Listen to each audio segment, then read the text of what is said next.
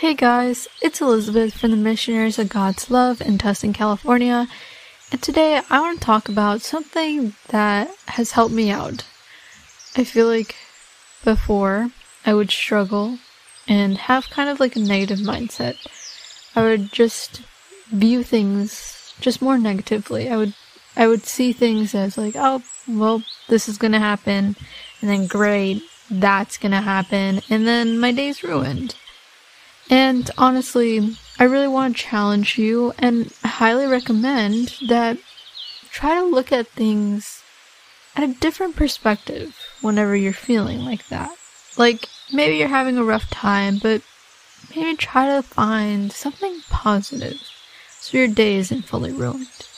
Because I feel like our mentality has such a big influence in our lives.